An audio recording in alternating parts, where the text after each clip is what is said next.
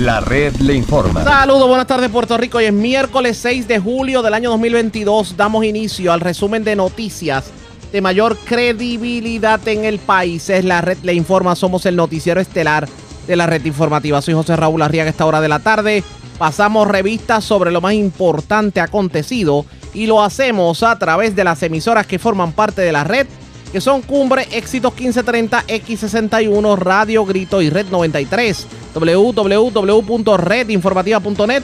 Señores, las noticias ahora. Las noticias.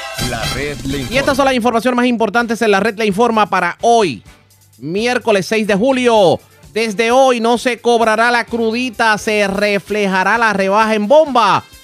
Lo discutimos en esta edición, mientras gasolineros del patio demandan al Departamento de Asuntos al Consumidor. En esta edición les explicamos el por qué. Inicia sesión extraordinaria para proyecto que busca darle dinero del Fondo del Seguro del Estado a Luma Energy para mitigar el aumento en la luz. Senadores piden que se incluyan otras medidas en la extraordinaria. Es seguro tomar agua de la pluma de embalses que están llenos de puro sedimento. Hoy expertos del Colegio de Químicos nos dicen, hoy se erradicarán cargos criminales contra el guardia de seguridad Anthony Salva de 26 años. Este hombre acuchilló a su compañera de trabajo y la lanzó a orillas del río cerca al lago Dos Bocas de Utuado. Doble asesinato anoche en sector Arayanes de Trujillo Alto. Ultiman a balazos a hombre en el casco urbano de Banatí.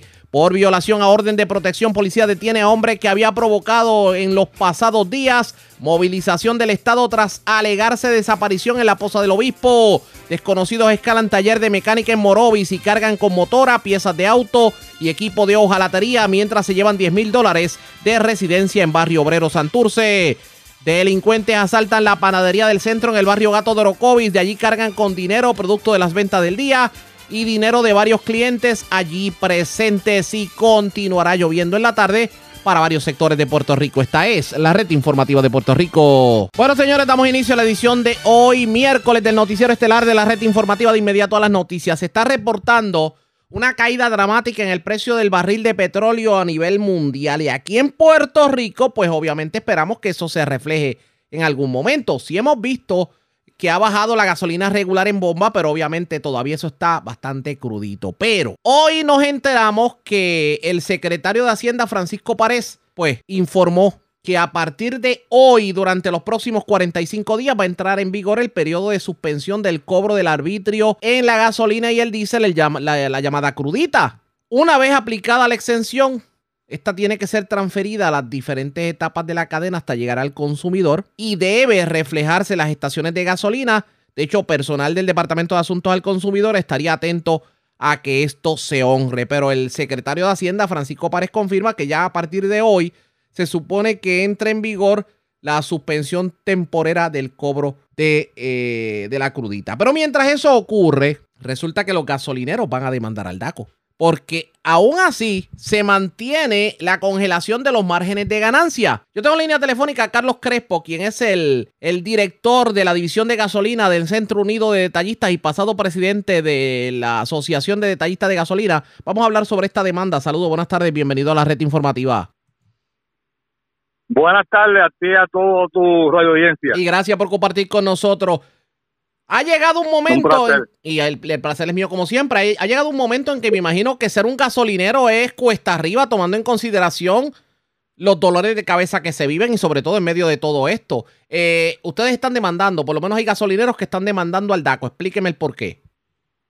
Mira, eh, eh, estamos haciendo un grupo para demandar al DACO porque no es lo mismo con violín que con guitarra. Y me voy a explicar.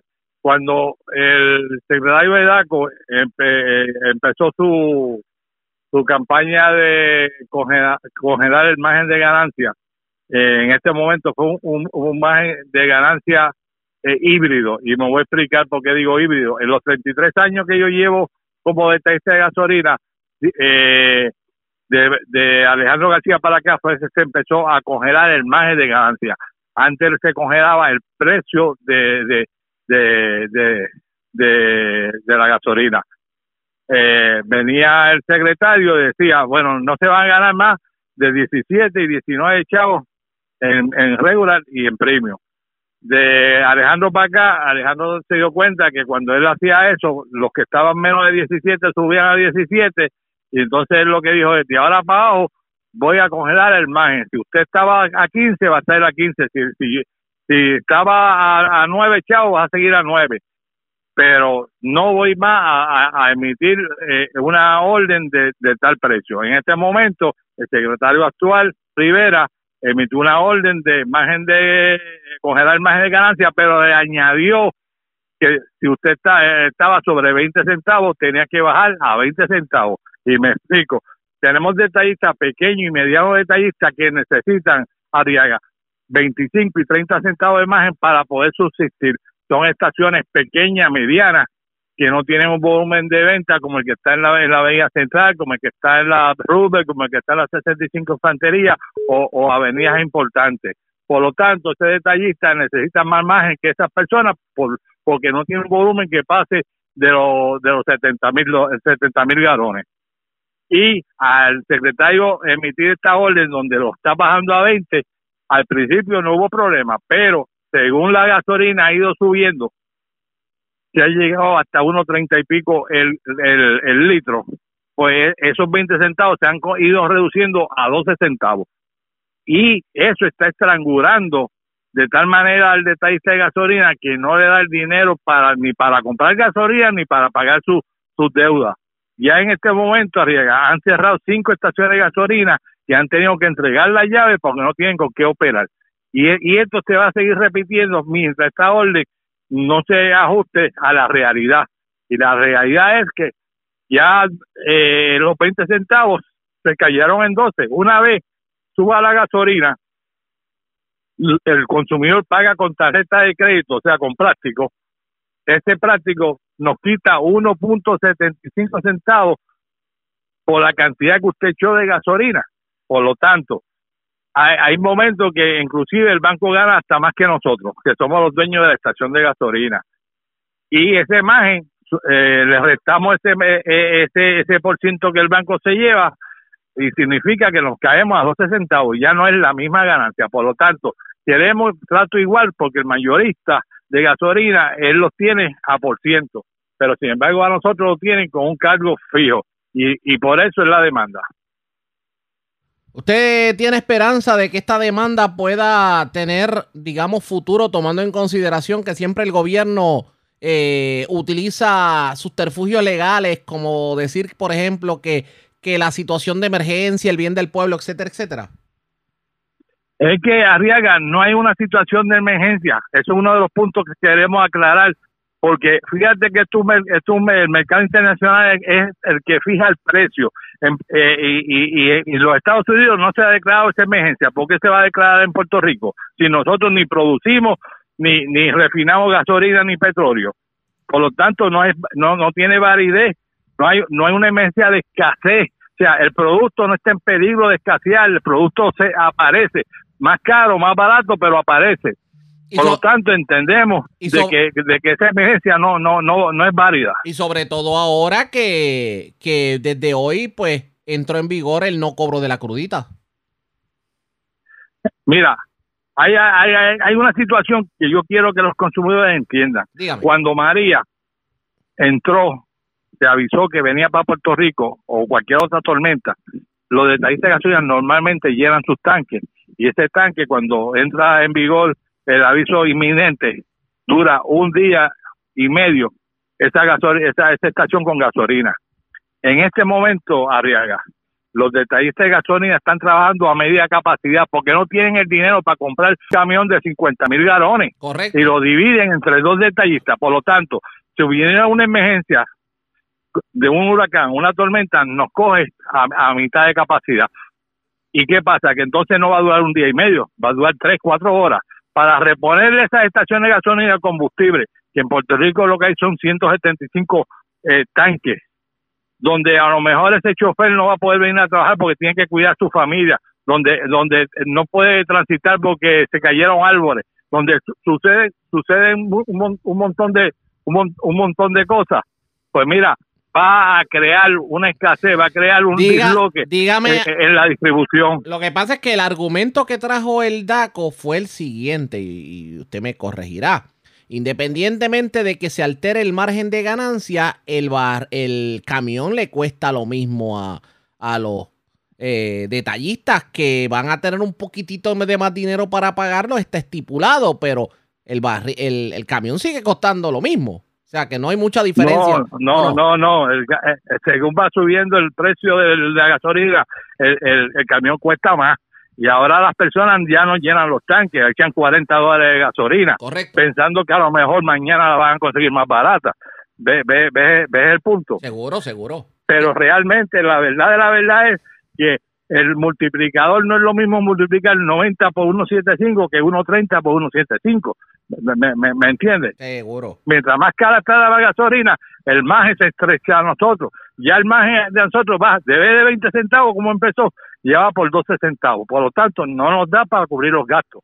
Menos va a dar para poder comprar gasolina. Quiere decir entonces que en, en, medio de una emergencia, si no hay gasolina en el país, la culpa es del DACO. Si no hay gasolina y no hay dice para poder operar el país, la culpa es del DACO. Vamos a ver qué ocurre. Gracias por haber compartido con nosotros. Buenas tardes.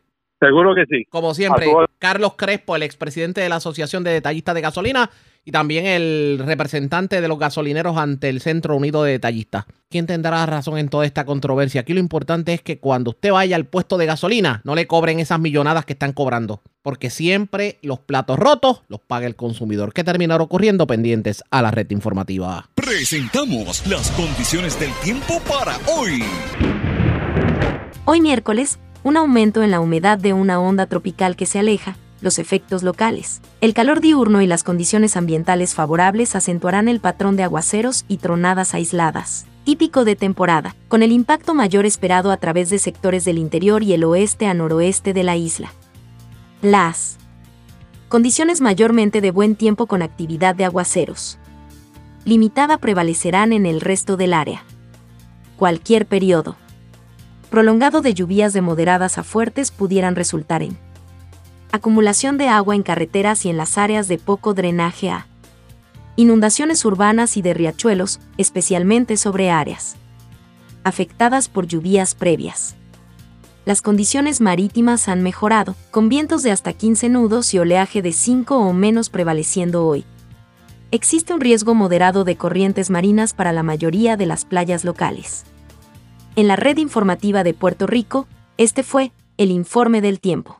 La red le informa. Señores, regresamos a la red le informa, el noticiero estelar de la red informativa. Gracias por compartir con nosotros. Como ya le hemos dicho, hoy dio inicio la sesión extraordinaria en Senado y Cámara convocada por el gobernador solamente para discutir el proyecto que transfiere eh, cientos de millones de dólares del Fondo del Seguro del Estado para Luma y para la Autoridad de Acueductos para mitigar los aumentos. Pero hay otros proyectos que pudieran contribuir a que no recibamos golpes así tan dramáticos. Y uno de ellos, eh, que está siendo, digo, que fue considerado en la pasada sesión, fue el proyecto del Senado 728 para crear un fondo de estabilización del sistema eléctrico de Puerto Rico y el Senado de Puerto Rico está pidiendo que se incluya la extraordinaria porque esto pudiera ser una excelente alternativa. Una de las autoras del proyecto, la tengo en línea telefónica, es la senadora Gretchen House. Senadora, buenas tardes, bienvenida.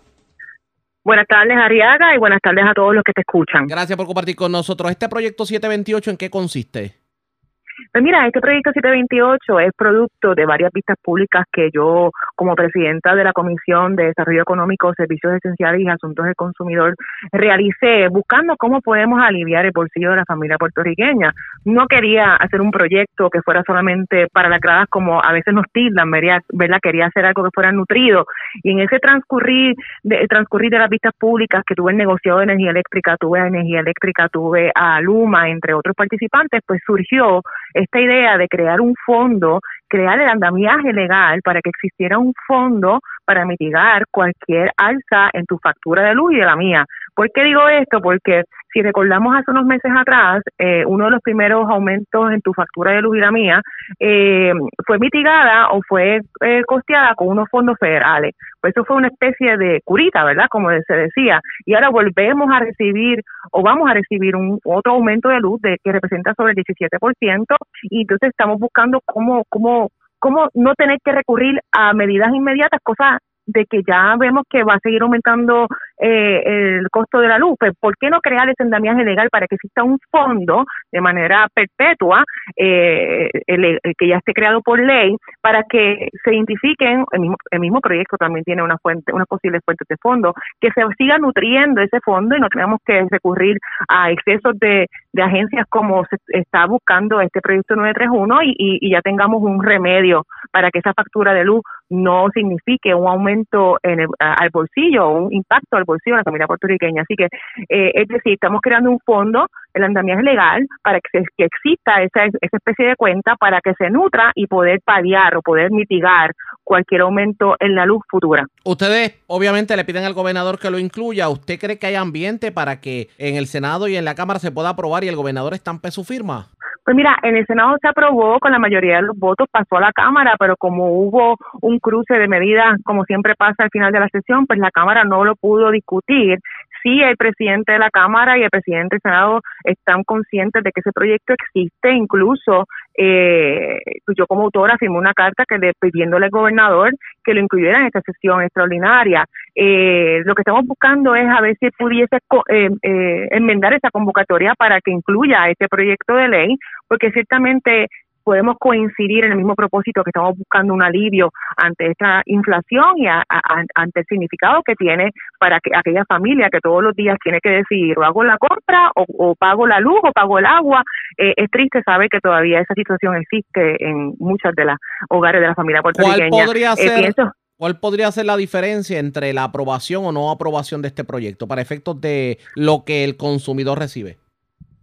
Bueno, pues es que si no se aprueba el proyecto, el andamiaje legal eh, no va a proveer para una alternativa que sea perpetua. Eh, eh, vamos a tener que estar recurriendo a proyectos como el 931, que es lo de la transferencia de fondos del, del Fondo de Seguro de Estado, valga la redundancia, para poder tener algún alivio al bolsillo de, de, manera eh, no permanente, de manera transitoria. ¿Por qué no crear ese fondo para que no tengamos que recurrir a estos proyectos que ciertamente no son malos porque estamos buscando lo mismo, hacerle justicia a la familia puertorriqueña? Pues ¿por qué no hacer eh, que este proyecto de ley se convierta en ley con la aprobación de Cámara y que el gobernador estampe, estampe su firma y crea, ya tener creado ese fondo? Si no lo creamos, eh, Arriaga, vamos a tener que estar recurriendo a este tipo de medidas que no son, no son permanentes solamente atender el, asunto de manera inmediata, pero creando esa andamiaje legal, pues pudiésemos ya tener una opción y no tener que estar buscando eh, eh, soluciones eh, rápidas, ¿verdad? Que ya,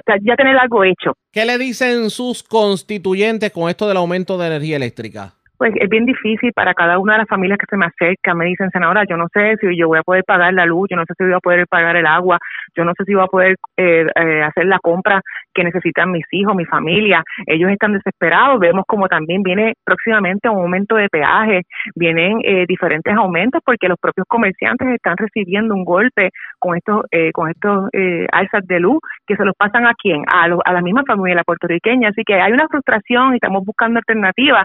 Sabemos que hay cosas que nosotros no controlamos como el precio del barril, pero ciertamente mi compromiso es para que la familia puertorriqueña sepan que entiendo sus necesidades, que estoy buscando alternativas que sean reales y responsables para ver si podemos mitigar un poco esa desesperación que cada seno de la familia puertorriqueña está viviendo eh, todos los días cuando se enfrentan a estos eh, altos costos en todas las necesidades básicas y los servicios esenciales. Estaremos pendientes a lo que ocurra en este sentido. Aprovecho que la tengo en línea telefónica eh, y, y precisamente hablando sobre el tema de la energía eléctrica. En estas pasadas lluvias del fin de semana, el centro de la isla literalmente se quedó sin energía eléctrica y aquí no sopló un vientito. ¿Le preocupa la situación? Me preocupa muchísimo porque no solamente es energía eléctrica la que falta, cuando se va la luz también se va el agua. Eh, como tú muy bien dices, hay una zona montañosa central que depende de esos eh, eh, relevos de, de, acueductos y fueron muchas las llamadas que, que, recibí reclamando una que no tenía luz, dos que se le iba el agua. Así que si eso fue una pequeña onda eh, tropical, no me quiero imaginar si vino un huracán como María. por eso le estamos pidiendo también a la Autoridad Eléctrica, a Luma, estamos trabajando de la mano con acueductos para poder darle un poquito de calma a la familia, porque como tú dices, no suple un viento, imagínate si viene un huracán. No, no, no sabría estimar cuánto tiempo eh, pudiese estar una familia o las familias del distrito de Guayama sin agua y sin luz. Es muy, preocupante la situación. Eh, Acueducto tiene excelente comunicación conmigo. Este Luma, pues siempre tenemos unas dificultades, pero me preocupa la situación si viniera eh, un huracán y nos impactara de una forma directa. Vamos a estar pendientes. Gracias por haber compartido con nosotros. Buenas tardes. Muchas, muchas gracias, Ariaga. Siempre a tu orden. Hasta la próxima. Ya ustedes escucharon, era la senadora Gretchen Howe. Eh, tiene la esperanza de que este proyecto definitivamente se pueda eh, incluir en la extraordinaria que dio inicio en el día de hoy, que va a terminar ocurriendo pendientes a la red informativa. Bueno, vamos a otro tema, porque hoy el gobernador Pedro Pierluisi sostuvo una conferencia de prensa en donde anunció un acuerdo con un equipo eh, experto en ciberataques, precisamente para rebustecer de alguna manera las medidas de ciberseguridad de las agencias gubernamentales y evitar que ocurra lo que ocurrió con AutoExpreso y ocurrió con la Universidad de Puerto Rico y otras plataformas gubernamentales. Vamos a escuchar lo que dijo el gobernador en conferencia de prensa. Este esfuerzo nos pone a la vanguardia en asuntos de ciberseguridad en comparación con otros estados, los otros estados y, y territorios. Por eso, el gobierno federal nos ha dado este apoyo directo. Con este acuerdo vamos a minimizar significativamente los riesgos de seguridad a los servicios y datos de nuestro gobierno.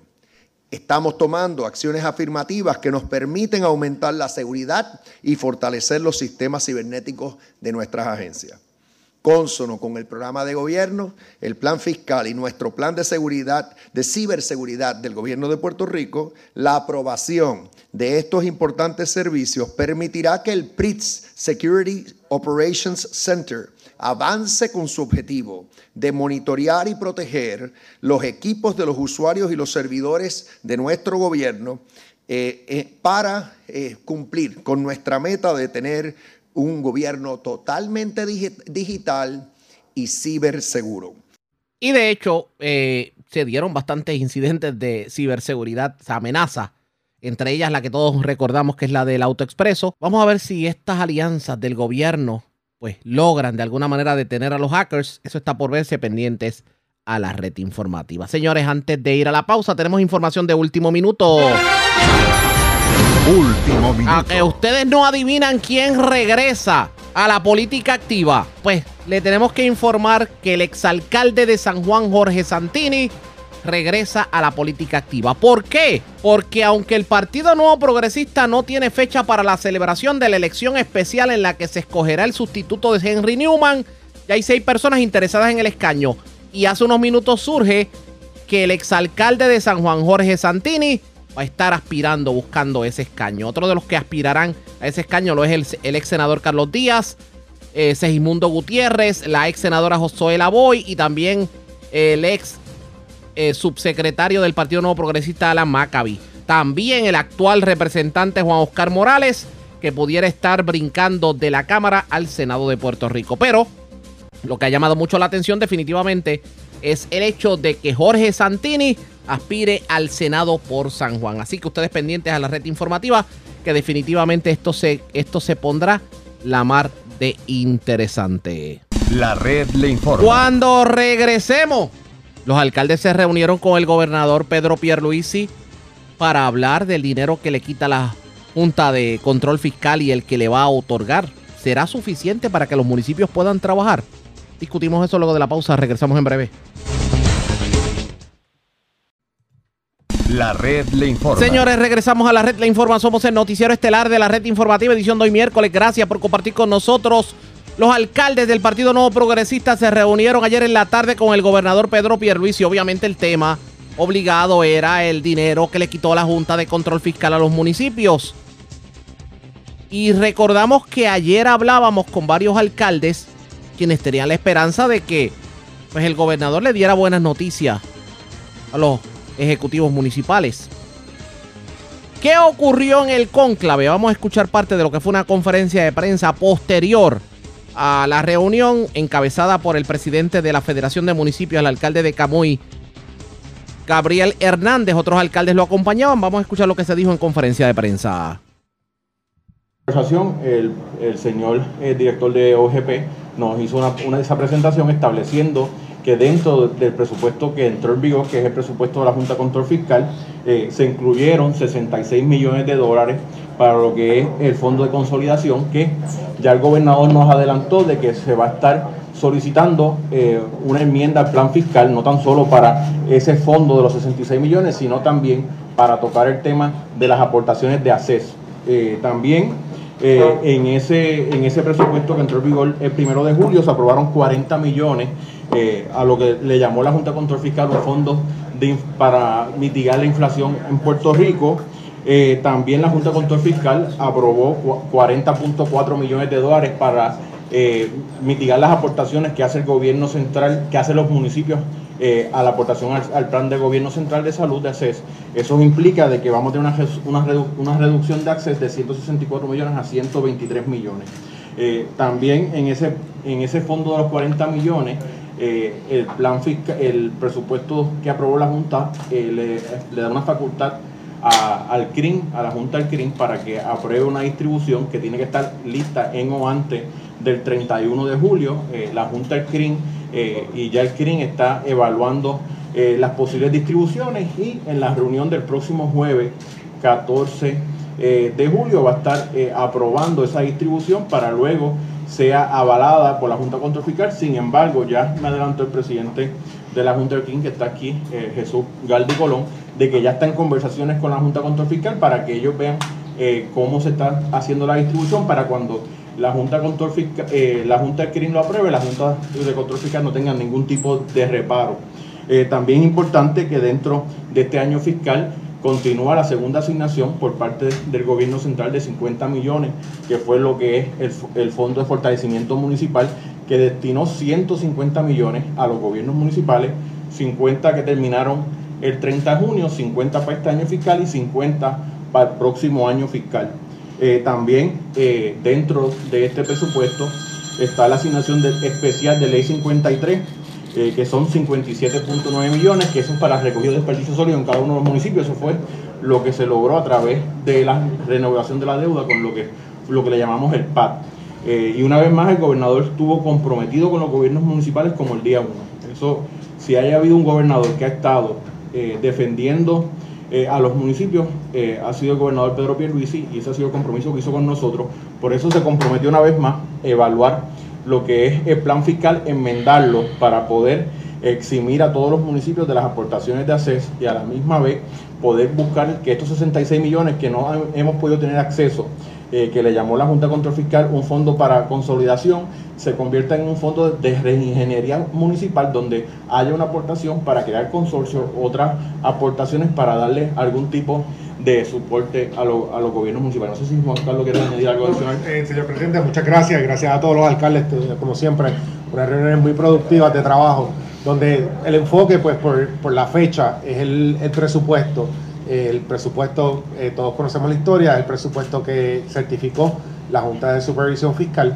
Sin embargo, estamos bien eh, convencidos que con las distintas medidas que, que el alcalde y presidente de la federación ha resumido, contamos con los recursos suficientes para los municipios durante este año fiscal. No nos podemos conformar con ver lo que estamos viendo en estos momentos y tenemos que ir trabajando y, preveyendo lo que pueda pasar dentro de dos, dentro de tres, cuatro años, eh, cuando por ejemplo la Junta tiene en el, en, el, en el plan fiscal certificado que el fondo de equiparación eventualmente va a desaparecer. ¿Cómo trabajamos con los municipios para atender esa situación? El fondo de inflación es por un solo año, son 40 millones que van a estar dados este año. Así que, ¿cómo atendemos si esa, ese mecanismo no, no continúa? Así que eh, es una discusión que siempre va a estar, eh, vamos a estar llevando. Esta administración apoya, seguirá apoyando y continuará apoyando y trabajando junto con todos los alcaldes, tanto federados como de la asociación, para poder lograr eh, que haya la estabilidad después de todo los municipios son la unidad de servicios que están más cerca de nuestros ciudadanos, son los primeros que responden en las buenas y particularmente en las malas. Y nosotros tenemos la responsabilidad como gobierno central de asegurar que dentro de esa estabilidad, la estabilidad fiscal eh, ¿verdad? va por encima de todo. Así que eh, nos sentimos eh, cómodos donde estamos en este momento, enfatizo, pero nuevamente queda trabajo por hacer porque la estabilidad de las finanzas municipales es la estabilidad del, pueblo de Puerto Rico. Gracias. Gracias al director. También discutimos asuntos de transportación y obras públicas. Varios compañeros alcaldes trajeron preocupación sobre, sobre algunas carreteras que faltan por asfaltarse en los diferentes municipios. También se trajo asuntos de vivienda que también vamos a estar trabajando y hemos, hemos acordado con el señor gobernador y con la secretaria de gobernación crear tres comités de trabajo para mitigar las situaciones que tenemos en los diferentes municipios referente a Luma Energy, referente al DITOP, Transportación y Obras Públicas y con vivienda, con vivienda estatal. No sé si el presidente del CRIM quiere hacer alguna. No, eh, solamente eh, comentar que nosotros, la Junta del CRIM, se va a estar reuniendo el próximo jueves 14. Ahí vamos a discutir los diferentes escenarios eh, y eventualmente pues esperamos informar a los municipios cuál va a ser la fórmula final para repartir los 40 millones. Pero esa en esa reunión es que ustedes van a decidir qué le toca a cada municipio que es, lo, es que estoy confundida con la remesa y con esto. Son diferentes, son diferentes fondos. En el fondo de, de mitigación para, de la inflación, faculta al CRIM para que establezca la fórmula de cómo se van a distribuir. Y ellos van a mirar varios elementos, varios parámetros para que la Junta del CRIM emita su voto a favor de qué fórmula es la que va a prevalecer. Pero que eh, la Junta aprobó el presupuesto del CRIM hoy. Sí, la, la Junta lo aprobó la, la Junta lo aprobó la semana pasada. Este, eh, pero no, no, contemplaba estos 40 millones. Este, estos 40 millones están dentro del, del, presupuesto. Sí, si puedo añadir un, poquito, el, el, dentro del presupuesto de la Junta, eh, como saben, eh, nosotros llevábamos argumentando que se mantuvieran los 44 millones del fondo de equiparación. La Junta no dio paso a esto porque eso estaba está todavía en el plan fiscal. Sin embargo, la Junta aceptó la creación de un fondo único de un solo año de 40 millones, que es el fondo de inflación. La sección 19 de la resolución conjunta certificada por eh, la Junta de, Supervisión Fiscal establece que el CRIM tiene hasta el 31 de julio para establecer el proceso de, cómo se va a hacer la distribución de estos fondos. Y le da unos principios generales ¿verdad? De, equidad y de una distribución equitativa entre, entre los municipios, pero lo deja a la discreción y hace todo el sentido del mundo porque el CRIM se dedica a eso, ¿verdad? El CRIM tiene los mecanismos para hacer esa distribución hacia los municipios, así que eso es lo que van a estar trabajando dentro de la Junta del CRIM y la decisión pues se va a estar anunciando prontamente. Ese, dinero que va a distribuir el CRIM, ¿de dónde entonces va a salir? Del Fondo General. Del fondo general. Ese dinero, ese dinero está presupuestado. del presupuesto que va a enmendar el gobernador, ¿o no? No, no, no. Celia, no, es aparte. la Junta Control Fiscal aprobó un presupuesto. Ese es el presupuesto que, que, quedó automáticamente válido. Ese es el que, el gobierno se acogió a él como la Junta Control Fiscal lo estableció. Dentro de ese presupuesto que está corriente hay 40 millones nuevos que la Junta identificó como un fondo de inflación. Ese es el único fondo de todos los demás. ya tiene, el gobierno puede utilizar? No, ese dinero va, va directo al CRIM. El CRIM determina la fórmula a base de, de ciertos criterios y le envía la comunicación a cada, a cada alcalde y alcaldesa de cuánto fondo va a tener. De cierta manera, ese ese, ese fondo es un fondo nuevo que va a poder mitigar la pérdida de fondo de equiparación. O sea, que ese, ese dinero de, de, la inflación es lo que va a distribuir el CRIM. Es correcto, aparte de lo que ya ellos van a distribuir, la ley 53, que también es para recogido basura, que también la fórmula la estableció el CRIM, según la ley lo facultó otra, otra situación más que discutimos con el gobernador y que lo vio con buenos ojos fue el adelantar el desembolso de, de los 50 millones de fortalecimiento municipal, que de esta manera le va a dar algún tipo de cash flow a, los gobiernos municipales y se va a estar, eh, ya le dio instrucciones al director de OGP para que tan pronto sea posible se emitan eh, los desembolsos pertinentes, ya sea a través de AFAF eh, con las agencias pertinentes. Y a la misma vez le solicitamos premura en las evaluaciones de, de propuestas de ley 52 que eso representan empleo en cada uno de nuestros municipios, para que también se le dé prioridad para poder volver a contratar a todas esas personas que se le vencieron los contratos el 30 de junio. a, la luz de, a luz de todas estas ayudas eh, del gobierno, eh, eh, los planes de recorte, de disminución de jornada, todo eso sigue en pie, por este año fiscal no, ¿cuál es el bueno, tenemos que hacer nuestros ajustes porque vamos a tener una reducción en nuestros presupuestos, eso es evidente, pero tenemos que hablarle claro al pueblo de Puerto Rico y es que Recortar municipios no es la solución, se pueden pelear miles de millones de dólares de fondos federales si se consolida el municipio. Bien decía el alcalde Bayamón en la reunión de que si le pasan eh, programas eh, de Barranquita, de Naranjito al municipio de Bayamón, ese dinero se pierde porque con la cantidad de población que tiene Bayamón ya no cualificaría para esos fondos. Estamos hablando de G-Start, estamos hablando de CDBG regular. Son millones de dólares que quieren poner en riesgo solamente porque tienen la idea de recortar y eliminar municipios, cuando tenemos que ir a la sustancia. Cada municipio que está en Puerto Rico da un servicio esencial. La ama de llave que hoy todos los alcaldes asociados y federados le dan a, ese, a esa persona que está encamada, sale de fondos propios del gobierno municipal, sale de los gobiernos, de los gobiernos municipales de diferentes propuestas, que estas propuestas se cualifican dependiendo de la población que tiene cada uno de los municipios y la geografía, la, la área geográfica que tiene el municipio y el nivel de pobreza. Eso no pasa aquí solamente, eso también tú lo ves en los 50 estados de la, de la Unión Americana. Por eso que la solución no es cejar municipios, la solución es descentralizar el gobierno central, que todo lo que tenga que ver de servicio directo se haga a través de los municipios. Cuando hablamos de departamento de educación, que los de seguridad que trabajan en esas escuelas, que sea a través del municipio, los que le dan mantenimiento a esas escuelas, que sea a través del municipio, los que recogen el del yerbo en esas escuelas, que sea a través del municipio, que recogen la basura eh, en esas escuelas, que sea a través del municipio. Y así sucesivamente las cajeteras estatales, que esos fondos pasen a los gobiernos municipales. Cuando hablamos del departamento de la familia, esos fondos federales que llegan para amas de llave, que se los distribuyan a los, 77, a los 78 municipios y que los 78 municipios en Puerto Rico hagan esa distribución de amas de llave, como bien decía la alcaldesa de Burabo en la reunión con el gobernador. De eso se trata, que descentralizar el gobierno central para que los recursos lleguen directamente al pueblo. Pero esos recursos tienen que llegar con el dinero, ¿no? Con el dinero, definitivamente, definitivamente. Y a eso vamos a, vamos a rehabilitar el comité que había de descentralización del gobierno, que está, lo compone el alcalde de Bayamón, y vamos a estar creando desde ahora, junto a OGP, junto a FAF, junto al gobernador y a todo el equipo, eh, secretario de Hacienda, enmiendas al plan fiscal para que no volvamos a caer donde estamos hoy.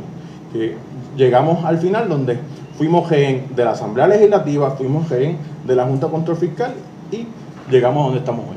Pero ya este dinero de, estos 40 millones para un próximo este plan fiscal el año que viene. Como bien decía el director ejecutivo de OGP, no, no, se contempla, pero la lucha sigue. Esto apenas comienza. Lo dimos la pelea hasta el último minuto. Varios alcaldes federados y asociados fuimos hasta la Junta de Control Fiscal y la Junta de Control Fiscal no nos dejó puertas a nada en esa comunicación que nos envió y de ahí se generó, y con el equipo del gobernador se generó que apareciera ese fondo de inflación si nosotros no hubiésemos llevado los reclamos, si nosotros no hubiésemos sido efectivos en esa comunicación que tuvimos con los asesores de la Junta de Control Fiscal, no hubiésemos tenido hoy esos 40 millones. Ya ustedes escucharon lo que fue la conferencia de prensa, algún dinerito le va a llegar a los municipios. Pero aún así necesitan bastante. Y ustedes escucharon ayer, y para el que no lo logró escuchar en el noticiero de ayer, hay municipios que pierden hasta el 75% de su presupuesto, lo que puede significar que no tengan dinero para darle servicio al pueblo. ¿Qué terminará ocurriendo en toda esta controversia? Ustedes pendientes a la red informativa. La red le informa. Vamos a una pausa y cuando regresemos las noticias del ámbito policíaco más importantes acontecidas, entre las que tenemos que destacar es lamentable lo ocurrido en Utuado cuando se reportó como desaparecida una joven que trabajaba como guardia de seguridad en la en el lago Dos Bocas allí en la planta hidroeléctrica. Fue reportada como desaparecida, pero resultó ser que un compañero de trabajo la acuchilló, la asesinó y la lanzó al río. Pero a esta persona no le quedó más remedio que admitir a las autoridades. Hablamos con el coronel Roberto Rivera luego de la pausa, también las noticias del ámbito policíaco más importantes acontecidas, porque pues asesinaron a una persona en Manatí. Se reportó un doble asesinato. También otra persona en Trujillo Alto que también resultó ultimada.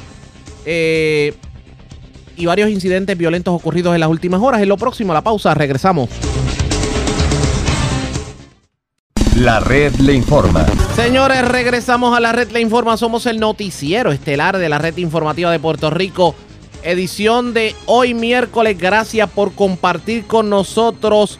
Señores, lamentable lo ocurrido en Utuado y la atención de muchos puertorriqueños está puesta precisamente a este incidente que definitivamente estremece al centro del país y resulta que las autoridades localizaron anoche el cadáver de una mujer con heridas punzantes esto es la carretera 123 que conecta a Utuado con Arecibo. Es la carretera vieja de Utuado Arecibo. Esto cerca al lago Dos Bocas, en el barrio Río Abajo de Utuado.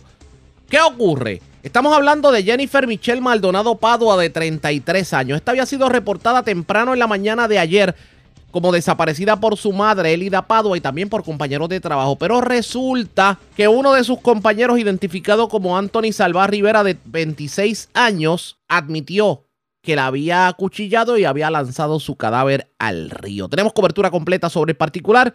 En la mañana de hoy tuvimos la oportunidad de hablar con el coronel Roberto Rivera, es el jefe de la División de Investigaciones Criminales de la Policía a nivel de Puerto Rico y esto fue lo que nos dijo sobre este lamentable incidente. Eso es así, este, fue una situación que surgió a tempranas horas de la mañana y nosotros activamos como de costumbre, ¿verdad? Ya es política del señor comisionado eh, de la policía, el coronel Antonio López, un equipo de trabajo inmediato para atender esa situación y pues, cuando llegamos ¿verdad? A, Anthony, que es la persona que llama a la compañía y la respuesta desaparecida, pues comenzó a brindarnos una serie de informaciones falsas que al corroborarse, pues no guardaban relación, no tenían sentido, no habían ocurrido.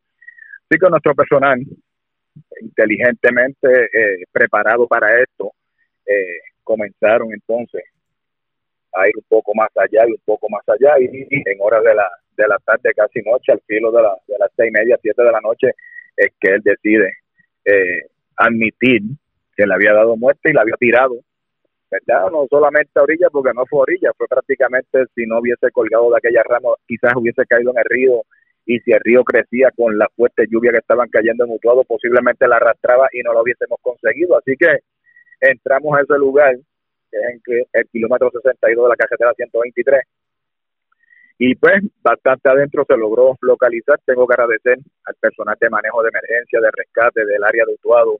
Eh, de verdad que un trabajo excelente. De, la ayuda de ellos fue primordial para poder traer ese cuerpo hasta la carretera principal y poder trabajar una escena mucho más cómoda. Así que tengo que agradecerles porque eh, ese personal siempre se entrega en alma, vida y corazón y están ahí eh, para cuando son llamados en este caso, el propio, el, caballero fue el que terminó admitiendo que había ultimado a la dama. Él explicó el por qué, si fue en medio de un incidente. O, ¿Hay algo que ustedes puedan tener algún móvil de este incidente?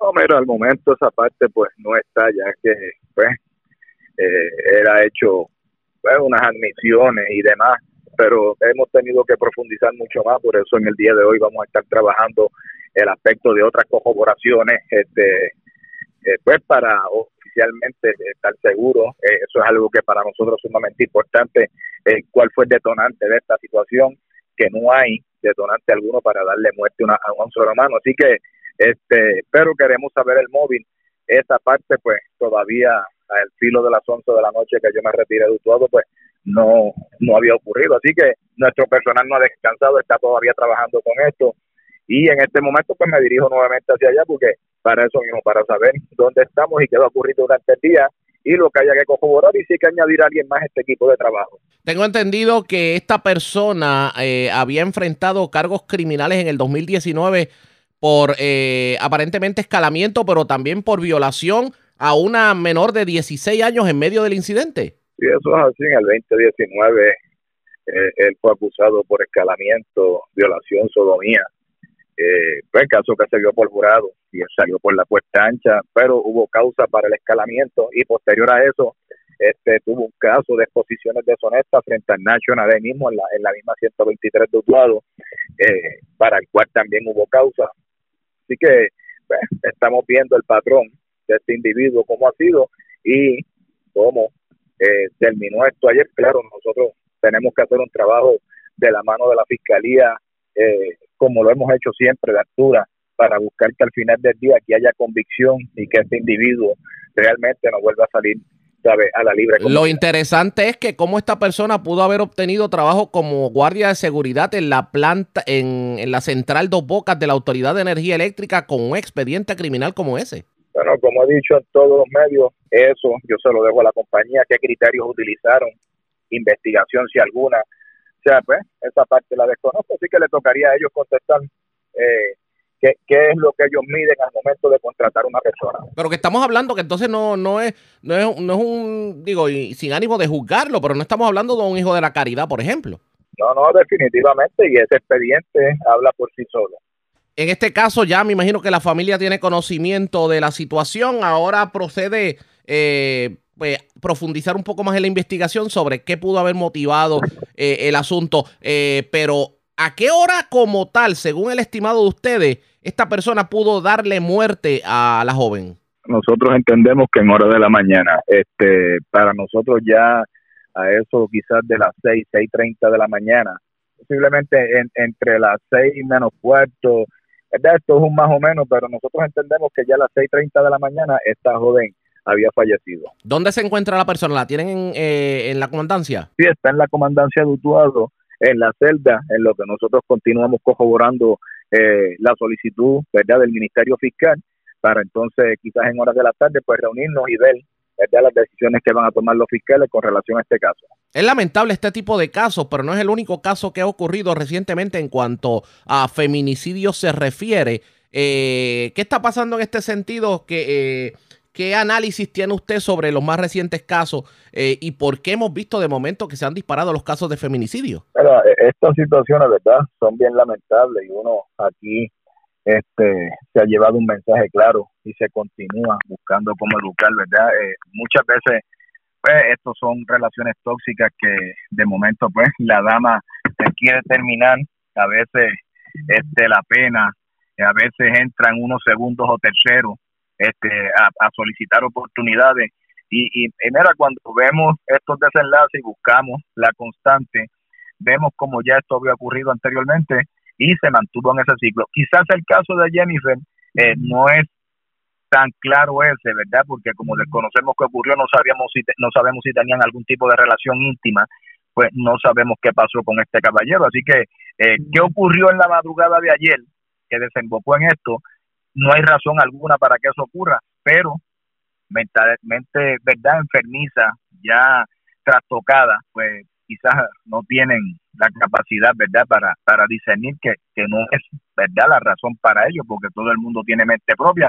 Pero estas personas realmente están al margen de la ley, a veces están, como dice uno, debajo del radar, pero estos son delincuentes habituales. Y eso, pues, a veces estas jóvenes no conocen otra parte y terminan, como lamentablemente, pues, pero ayer, ¿verdad?, esta situación, este, ¿verdad?, tan, tan desastrosa.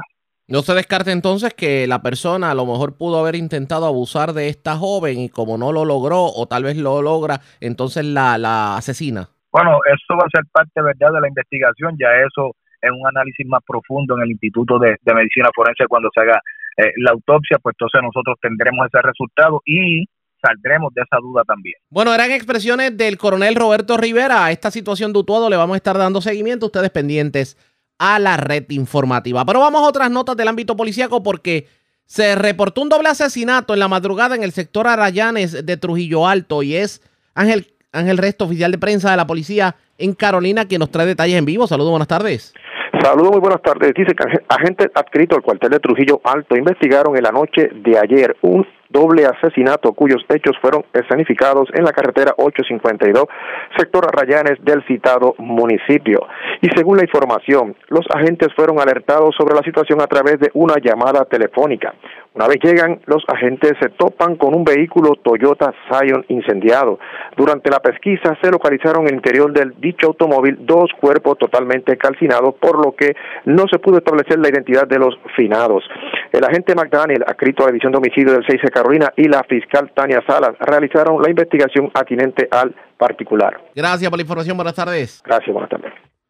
Gracias, era el Resto, oficial de prensa de la policía en la zona de Carolina, de.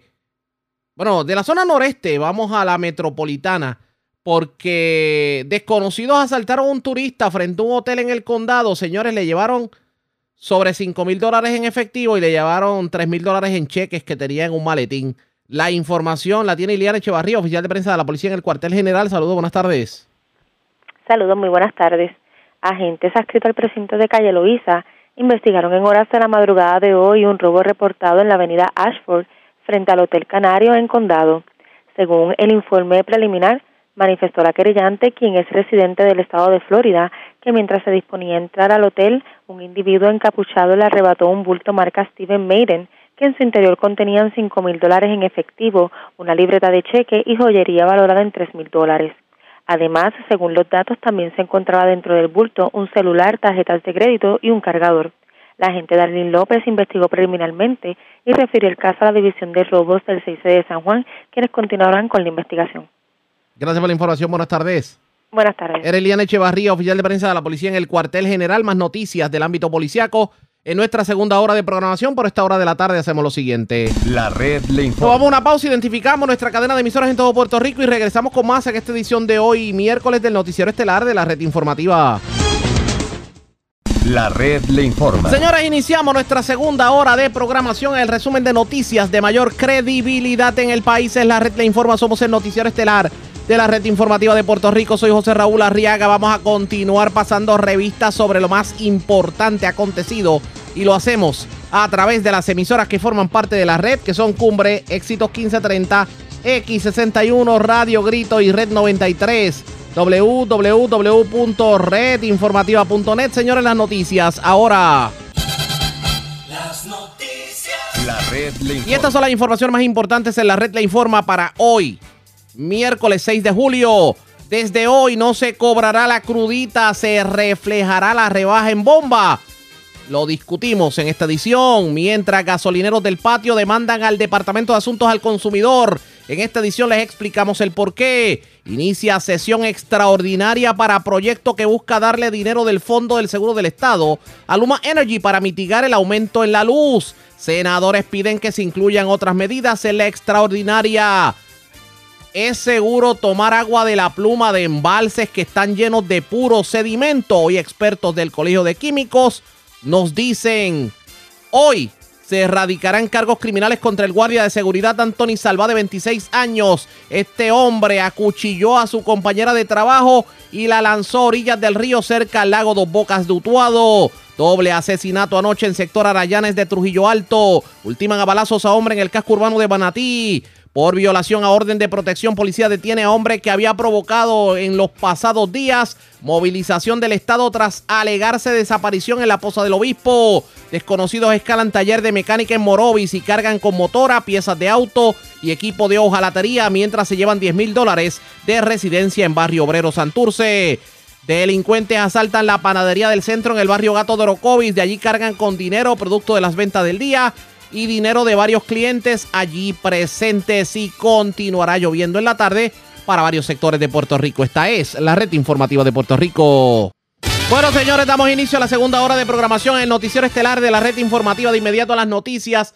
Con esto de la sequía, tomando en consideración que por décadas no se han hecho dragados en los diferentes embalses, la pregunta que nos hacemos es, ¿es seguro, es saludable el consumir el agua de la pluma? Pues hoy el Colegio de Químicos analizó a profundidad esa pregunta que muchos puertorriqueños nos hacemos y en entrevista con Denis Pérez de Noticel, ellos dicen que sí, claro está. Ellos hacen un llamado a las autoridades en el sentido de que ya es tiempo de que se le ponga el cascabel al gato en cuanto a lo que tiene que ver con los embalses de agua, porque en, por décadas nos hemos dormido y los embalses de Puerto Rico se han convertido en embalses, pero de sedimento. Vamos a escuchar lo que tuvieron que decir estos profesionales del Colegio de Químicos. Bueno, lo que viene, lo que viene ocurriendo es que sí estábamos en, un patrón de sequía eh, moderada en algunos, ¿verdad? En, afortunadamente, pues estas lluvias del fin de semana eh, favorecieron grandemente los caudales de los distintos cuerpos de agua. Sin embargo, hay que recordarle a la, a la población de que esto es un evento eh, periódico, recurrente, eh, que puede afectarnos, ¿verdad? En muchos sentidos y que debemos ser bien conscientes en, en la utilización de, del recurso agua, tanto eh, a nivel comercial, industrial y, y a nivel eh, residencial. Sí, muy bien. Yo sé que, que, hay mucha gente que ha respirado luego de este fin de semana, pero le quería Sí, preguntar al licenciado eh, Ortiz, ¿hay, hay todavía hay áreas en Puerto Rico en que tienen sequía eh, severa, correcto?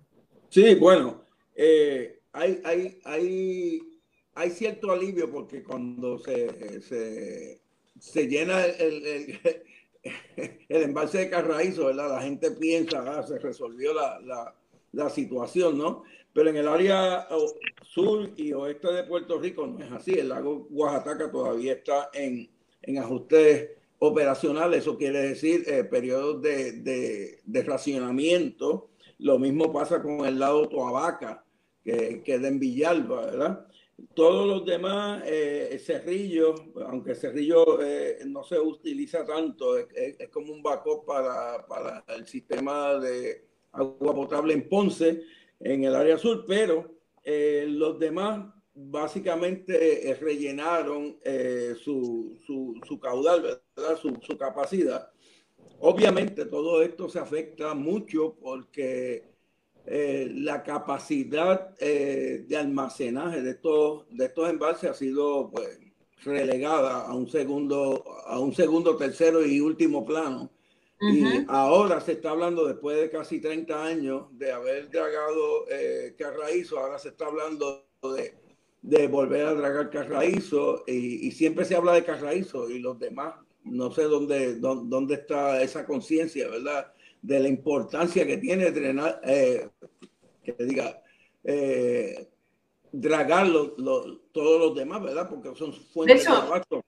De hecho, sí. licenciado, nosotros estuvimos este fin de semana en, en, nosotros con mucha frecuencia vamos a Carraízo, pero también este fin de semana hicimos nuestro trabajo y, y luego de las lluvias nos tiramos a La Plata. La Plata no fue tan beneficiada de, de, de estas, sí. estas, lluvias. De hecho, las fotos que nosotros tenemos en Noticel son fotos eh, de, de, sequía, de sequía. O sea, hay hecho, que no tienen agua para nada. De hecho, La Plata aumentó algunos cerca de 0.82 centímetros. Muy poco. Muy poco. Este, está en un nivel de observación ahora mismo. Uh -huh. eh, eh, la Plata es uno de los lagos más, más, de mayor capacidad que tiene Puerto Rico, igual que Carraízo y Toabaca, pero este, está, eh, realmente está en observación eh, y, y, la autoridad es la que mantiene, ¿verdad? Este. Mucha vigilancia sobre eso y mantiene los boletines y, y su página, eh, al, su, su portal al día con esta información para que la ciudadanía esté enterada, pero vuelvo, ¿verdad? A, a recalcar que, que, que, tanto la autoridad como el gobierno de Puerto Rico pues, tiene que poner más atención a lo que se supone que se haga todos los años. Por lo menos cada cinco años se, se, se, se draguen todos estos cuerpos de, de, de almacenamiento de agua, porque de lo contrario vamos a seguir acortando, ¿verdad? La capacidad que ellos tienen para almacenar agua. Por lo tanto, en estos sucesos de lluvia, pues al, estar limitada la capacidad, pues definitivamente, digo, cuando estamos hablando de limitadas, lo que se espera que, imagínense, para que ustedes tengan una idea, lo que se espera que se, que se drague este, que se, que se remueva, los sólidos que se remuevan este, en esta ocasión van a ser este, cerca de eh, 28 millones de, de, de, de, pies cúbicos, de metros cúbicos, perdón, de sedimentos, lo que va a dar un, una capacidad adicional a, a Carraízo de 528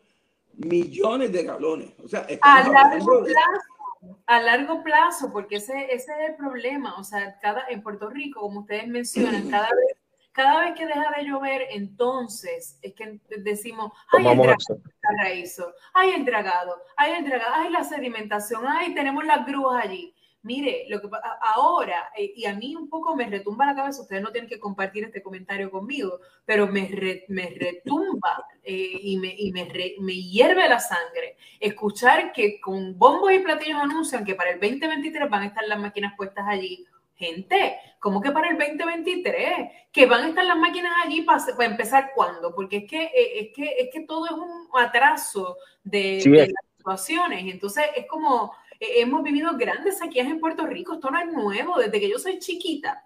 Están, desde que soy, soy, soy chiquita, ya ha pasado un tiempo ya. Estamos hablando del dragado de Carraízo. Sí, yo creo sí, bueno, que... Hace casi 30 años la última vez que se hizo, hace 27. Ajá, exacto. Yo me acuerdo, yo estaba en high school y era el gran issue. Yo pienso sí, que y, estamos siendo estamos siendo reactivos en vez de proactivos, pero ni siquiera siendo reactivos eh, estamos siendo eficientes, ¿verdad? Por, por lo que menciona aquí el compañero, de más de 30 años que no se lleva a cabo este dragado en ese cuerpo de agua, en ese embalse. Eh, y quiero recordarle también a la ciudadanía que tenemos un nuevo protagonista en todo este asunto de, de, de los episodios de lluvia, ¿verdad? Tan necesarios, que es el calentamiento que el calentamiento global eh, eh, ciertamente no provoca este tipo de, evento, extremo de clima, como lo son las sequías, las inundaciones, sí contribuye con tres distintas variables que son la frecuencia, la intensidad y la durabilidad, lo que se conoce como FID en inglés. Así que, que la ciudadanía tiene que estar consciente y las distintas agencias de que a largo plazo, o ya lo estamos viviendo, eh, que este tipo de evento va a ser más frecuente, más intenso cuando ocurra y, de durar mucho más tiempo. De hecho, es la sequía, el evento extremo del clima, eh, costoso, aunque eh, no necesariamente es el más fotogénico, ¿verdad? cuando quiero decir esto es que pasa ¿verdad? Porque en una inundación la destrucción se ve de inmediato. En, una sequía, pues el impacto, tal vez sí se puede apreciar eh, las pérdidas agrícolas o la muerte de animales. Sin embargo, sabemos que las implicaciones sociales eh, son mucho más eh, graves que eso y económicas. ¿Cuál es el rol exactamente del Colegio de Químicos en esta, en esta situación? Bueno, nosotros como, como colegio profesional, ¿verdad? Un profesional analizamos e informamos al pueblo, es nuestra responsabilidad de informar al pueblo de, eh, con información técnica, ¿verdad? Verás, comunicarle al pueblo y cuáles son las consecuencias, cuáles son las medidas de, de prevención o de conservación que debe tomar el pueblo y las medidas relacionadas con la salud, ¿verdad? Al ingerir este, el líquido, eh, eh, al consumir el líquido en, en, términos de agua potable, ¿verdad? Y todo eso es nuestra responsabilidad porque, pues, nosotros agrupamos un grupo de profesionales, expertos y especialistas en la química que, que que tenemos la, ¿verdad? la formación académica para poder entenderlo y pasar esta información al público en general para que para beneficio del pueblo de Puerto Rico. Pues aclárame una cosa, si hoy yo voy a tomar agua de la pluma, quiero tomar agua de la pluma, porque como es todo... Yo tomo agua de la pluma todos los días. Oh, Dios mío, no sé cómo lo hace, pero bueno, no sé. ¿Y le echa limoncito o algo? No, nada. Lo, la, ¿Qué hace para consumirlo tranquilamente? Y le voy a decir, bueno, lo que pasa es que yo he sido testigo, yo, nosotros, en mi empresa, operamos sistemas de tratamiento de agua potable y agua usada y tenemos pleno conocimiento de cómo son los tratamientos y, y, y, qué es lo que sucede. Casi siempre lo que usted recibe en su casa como algo de turbiedad o, o, o anomalía, ¿verdad? cosas que, que, tienden a pensar que el agua está, que es de mala calidad, puede ser provocado por reparaciones en tuberías que realmente conforman ¿verdad? El, sistema de distribución de agua potable, no de lo que sale de las plantas de tratamiento, porque las plantas de tratamiento son eficientes, este, se, se trabajan bien, y yo soy testigo de eso, o sea, por, por 31 años llevamos en este, en, en, este, en este mercado de tratamiento de agua y, y, doy fe de eso. Lo que pasa es que por asuntos operacionales, a veces eh, rotura de tuberías, reparaciones, etcétera, ocurren ciertas cosas. no llega tan rica aquí. Sí, no. y, de hecho, yo estoy totalmente de acuerdo con el licenciado. De hecho, esa agua embotellada que uno compra es el mismo agua de pluma filtrada, así que ese proceso eh, lo podemos hacer nosotros en nuestros hogares y eliminamos, eliminamos de, de verdad, eliminamos toda esa basura que se genera con, sí, con, con todos estos este, plásticos y demás. Yo quería también añadir eh, que de la misma manera que el ciudadano está buscando ser autosuficiente en términos energéticos, eh, colocando placas solares o, o, los molinos estos para generar su propia energía, también deberíamos hacer lo propio con el recurso de agua. Este, hay algo que se conoce como el water harvesting o cosecha de agua, que no es otra cosa que, que recoger el agua de lluvia este, eh, y, y, utilizar esa, tal vez no sea agua potable, ¿verdad? Pero sí es agua que nos pudiera ayudar en distintas utilidades de, del hogar, ya sea para el riego de nuestras plantas, este, para, no sé, ¿verdad? Inodoros, demás. Eh, así que, que pensar en eso, water harvesting, cosecha de agua, recoger el agua de lluvia, cosas de que cuando se acerque un evento de esta naturaleza, pues, pues ¿verdad? El, el impacto sea lo menor posible. ¿Algo más? De hecho, en, en, en, en las islas de, del Caribe, este, específicamente en, en St. Thomas, los códigos de construcción establecen que antes de construir un, un, una vivienda, un, un edificio, ¿verdad? tiene en su base que estar diseñado ya, prediseñado, un, un, un tanque de reserva para acumular el agua de lluvia, según dice, uh -huh. eh, según lo menciona el compañero, porque allí no, no hay ríos, no hay cuerpos de agua superficiales y, y ellos dependen de desalinizar agua de, de mar. Por lo que tanto, es bien costoso. Es sumamente costoso. Por lo cual, eh, esa misma necesidad los obliga a, a, almacenar agua de lluvia. Y eso, lo que pasa es que aquí nos resulta tan cómodo, ¿verdad? Abrir la pluma. Exacto, eh, sí. Eh, y, y, que salga agua y qué sé yo, pero nunca preveemos, ¿verdad? No nos preparamos. Y, y, y, lo que dice el compañero es muy cierto, o sea, nos preparamos y nos preocupa mucho la energía, etcétera, pero si vamos a ver el producto que es vital, que, que es igual a agua, a, a salud, a vida, es el agua. O sea, el agua. Si vamos a prioridades, el agua tiene prioridad antes que la energía. Claro. Ambas son prioritarias, ¿verdad? Pero para, para la vida es necesario el agua.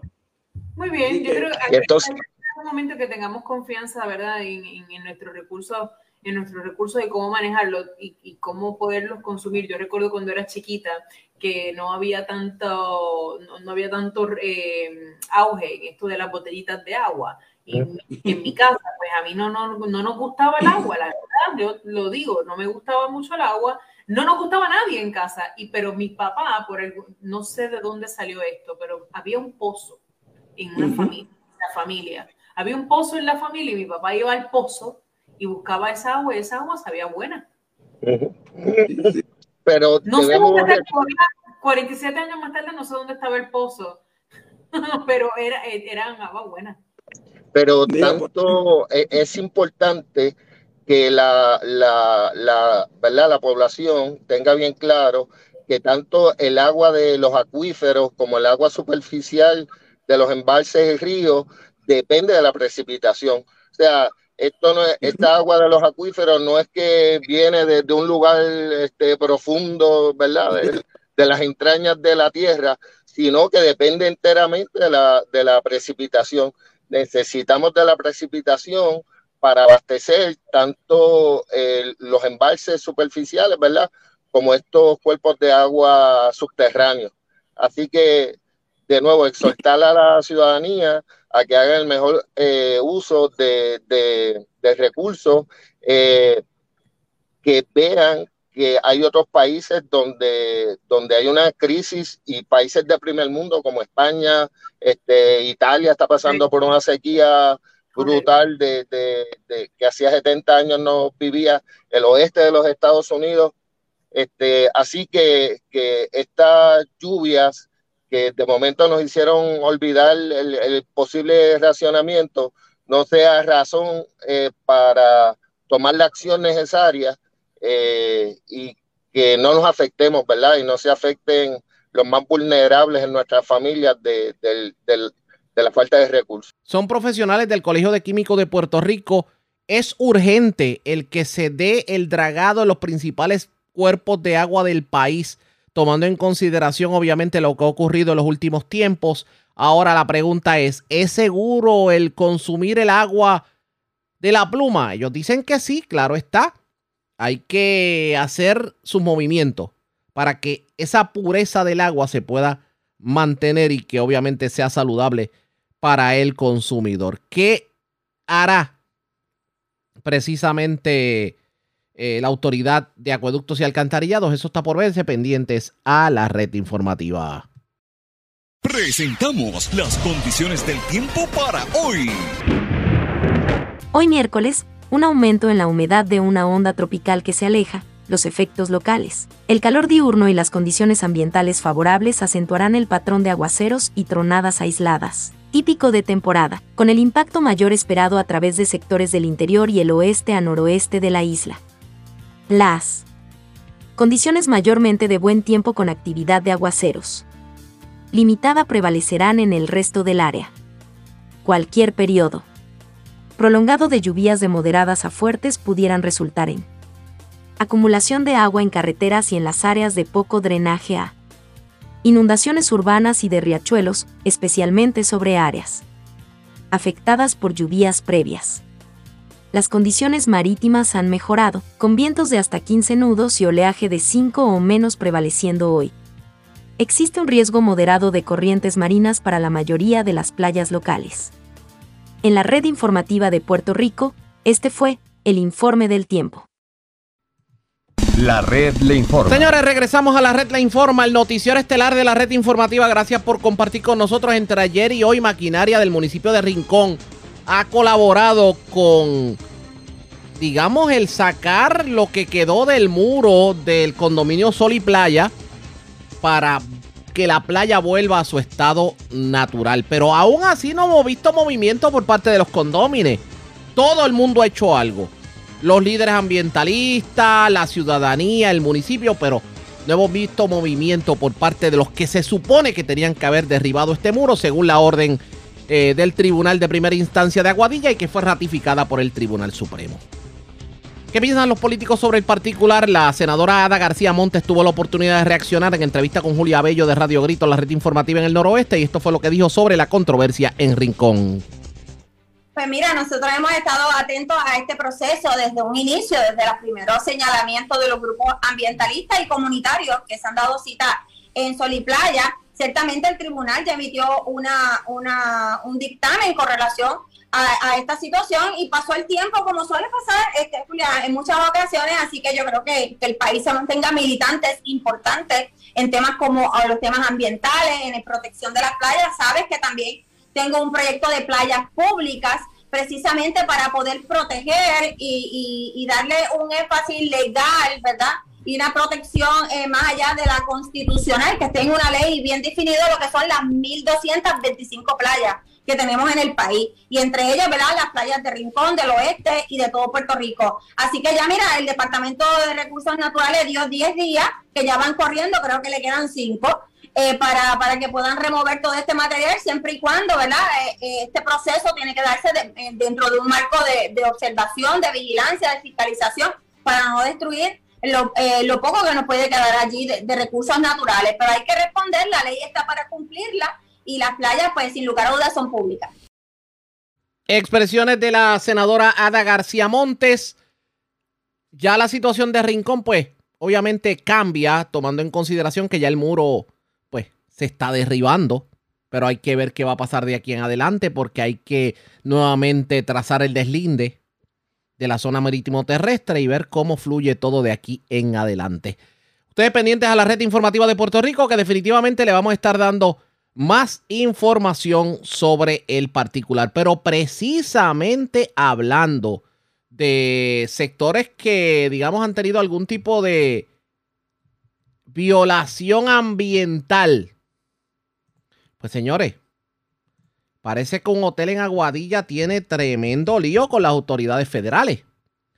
Porque según el documento que hoy trascendió por parte de la EPA, la EPA emitió una orden contra el complejo hotelero de Cliff en Aguadilla, aparentemente por descargar desperdicios a aguas del Océano Atlántico. Esto, estos, estos fueron los que limpiaron parte de los terrenos cercanos al muelle de azúcar de Aguadilla, que pretendían construir allí un proyecto de 86 villas en 9.5 acres de tierra. Lo cierto es que eh, el movimiento de tierra y el depósito de desperdicios aguas del Océano Atlántico, pues fue catalogado por la EPA como una violación total a las leyes federales. Y ahora tienen tremendo tostón. Así que esto le vamos a estar dando seguimiento ustedes pendientes a la red informativa. La red le informa. Y vamos a una pausa cuando regresemos más noticias del ámbito policiaco y mucho más en esta edición de hoy, miércoles, del noticiero estelar de la red informativa. La red le informa. Señores, regresamos a la red le informa. Somos el noticiero estelar de la red informativa, edición de hoy miércoles. Gracias por compartir con nosotros. Vamos a más noticias del ámbito policiaco porque ustedes recordarán la persona que fue detenida en Aguadilla, el video que pues, está pululando por ahí por las redes sociales. Pues a esta persona se le erradicaron cargos criminales por obstrucción a la justicia y por emplear intimidación y violencia contra agentes del orden público. Yaritza Montalvo, oficial de prensa de la policía en Aguadilla, nos tiene detalles sobre el particular. Saludos, buenas tardes. Saludos, buenas tardes a ti y a todos nuestros radios escucha. Así es, eh, en la tarde de ayer, personal de patrulla de carretera de la área policía de Aguadilla, escritos a negociados de la Policía de Puerto Rico, en unión a la Fiscalía Local, radicaron cargos por obstrucción a la justicia y emplear intimidación y violencia contra agentes del orden público contra Roberto Capella Casellas, de 63 años y residente de Gurao. Según se informó, los cargos radicados a Capella Casellas son producto de una intervención efectuada el pasado lunes 4 de julio por violación a la ley 22 de tránsito en la carretera número 2, kilómetro 119.5 de Aguadilla cuando éste se negó a entregar los documentos solicitados por el agente Xavier Muñoz en múltiples ocasiones, así como a su supervisor, el sargento Los Ángeles Acevedo, tornándose en actitud agresiva. Al ser arrestado, Capella procedió a agredir con las manos y pies a los policías. Luego se repalió y cayó al suelo, provocando que fuera necesario utilizar el dispositivo electrónico para controlarlo. Estos cargos fueron consultados con el fiscal Víctor Román Pérez, el cual presentó los cargos ante el juez Orlando Avilés quien determinó causa contra el imputado imponiéndole una fianza de dos mil dólares, la que no fue diferida. La celebración de la vista preliminar fue señalada para el próximo 19 de julio del presente.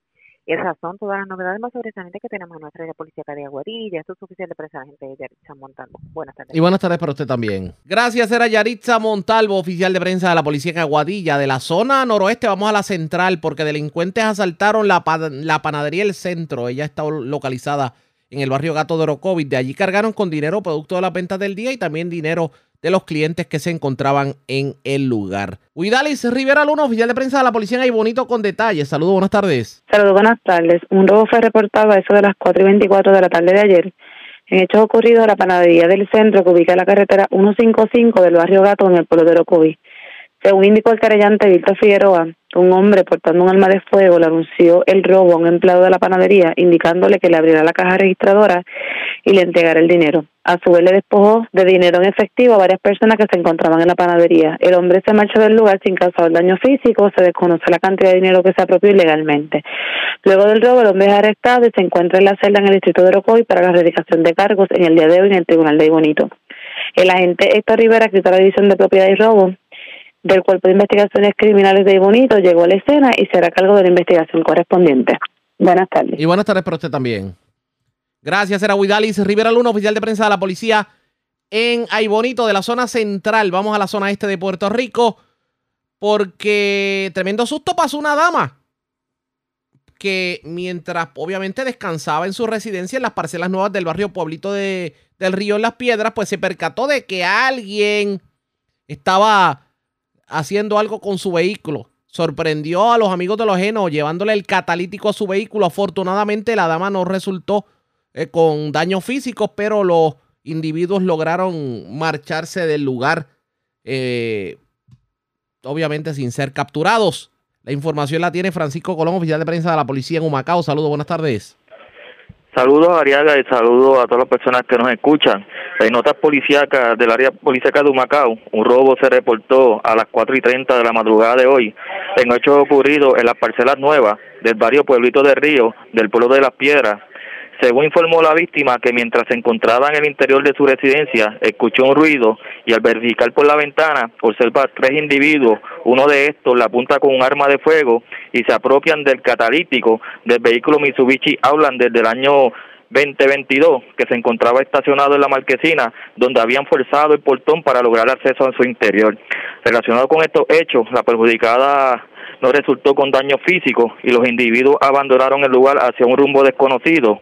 El policía municipal Giovanni Velázquez realizó la investigación preliminar de estos hechos y referido a la división de robo del Cuerpo de Investigaciones Criminales de Humacao, quienes continúan con la investigación. Gracias por la información. Buenas tardes. Eh, buenas tardes. Gracias, era Francisco Colón, oficial de prensa de la policía en la zona de Humacao, de la zona este. Vamos al norte de Puerto Rico porque una persona fue asesinada, un hecho ocurrido en el casco urbano de Manatí, mientras desconocidos escalaron un taller en el sector de la línea de Morovis. De allí cargaron con una motora, con piezas de vehículo y con piezas y accesorios de hojalatería. También se erradicaron cargos criminales contra una mujer. Aparentemente fue sorprendida abandonando una mascota en una carretera de Arecibo. Y, señores, ustedes recordarán aquel muchacho que provocó esta, esta movilización masiva de las autoridades que aparentemente eh, decían que se había perdido en la posa del obispo y resultó que era que se había ido. Pues esta persona eh, se le erradicaron unos cargos. La pregunta es ¿de qué? ¿Por qué fue llevado al tribunal? Y la contestación la tiene Mayra Ortiz, oficial de prensa de la policía en Arecibo. Saludos, buenas tardes. Buenas tardes. ¿Qué información tenemos? En el día de ayer, en horas de la tarde, erradicaron cargos criminales por abandono de animal y maltrato negligente menos grave a la ley 154, ley para el bienestar y la protección de los animales, contra Yanitza Matos González, de 39 años y residente del pueblo de Arecibo. De acuerdo con la investigación, eso para la fecha del 2 de julio en Arecibo, la imputada no proveyó asistencia veterinaria a un can de la raza Pitbull con múltiples heridas, dejándolo abandonado. El, can fue rescatado por la Fundación de Rabitos Contentos y se encuentra estable. El caso fue presentado ante el juez Juan Portel, quien luego de escuchar la prueba determinó causa para su arresto y le señaló una fianza de 750 dólares, la cual prestó hasta la vista preliminar. Investiga la agente Debra Mena, de, adscrita al precinto 107 de Arecibo, en unión al fiscal Ismael Ortiz de la Fiscalía de Arecibo.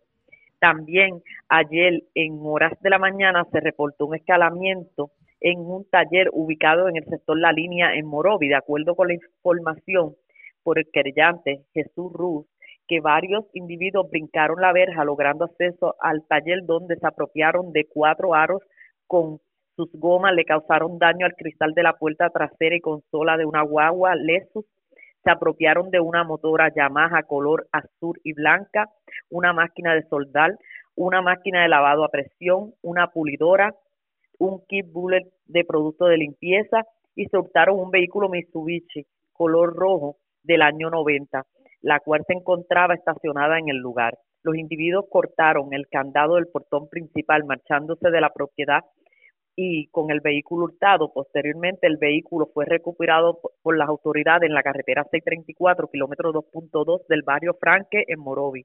La propiedad hurtada fue recuperada y fue valorada en 8.750 dólares. El agente Heriberto Arroyo del distrito de Morovi investigó preliminarmente y los agentes de la División de Delitos contra la Propiedad del 6C de Arecibo continúan con la investigación. También agentes adscritos a la División de Homicidios del 6 del área de Arecibo investigan un asesinato hoy en horas de la madrugada en la calle Valdeoriotti, intersección con la calle Quiñones en el pueblo de Manatí. Según se informa el sargento Juan Ocasio Figueroa de la Seguridad Municipal de Manatí, mientras este realizaba una ronda preventiva por el lugar antes mencionado, encontró el cuerpo sin vida de un individuo de aproximadamente de 25 a 30 años de edad con varios impactos de bala en diferentes partes del cuerpo.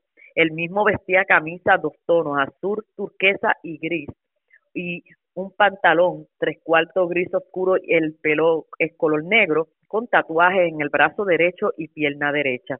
Investiga la agente Marco Franchi del distrito de Manatí, continúa con la investigación el agente Alexis Camacho de la División de Homicidio del área Arecibo, en unión al fiscal Luis Vega de la Fiscalía de Arecibo. Hasta el momento no ha sido identificado. Se exhorta a la ciudadanía de poseer información que ayude con el esclarecimiento de este caso, favor de comunicarse con la policía de manera confidencial a los teléfonos 787-878-4000 o 787-343-2020. También agentes del negociado de la Policía de Puerto Rico detuvieron anoche a Harold Carrión Buller por violación a una orden de protección emitida por el juez a favor de su expareja. Carrión Buller, de 23 años, fue quien provocó una movilización de recursos estimado a 1.2 millones por parte del Estado, tras reportarse como desaparecido la semana pasada en el área conocida como la Poza del Obispo en el pueblo de Arecibo. La policía activó su división de delitos contra la mujer y consultará el caso en la fiscalía hoy en horas de la mañana. Hasta el momento, esas son las novedades que tengo en el área de Arecibo. Que pasen buenas tardes. Y buenas tardes para usted también. Gracias, era Mayra Yal, oficial de prensa de la policía en la zona de Arecibo del norte. Vamos a la zona metropolitana.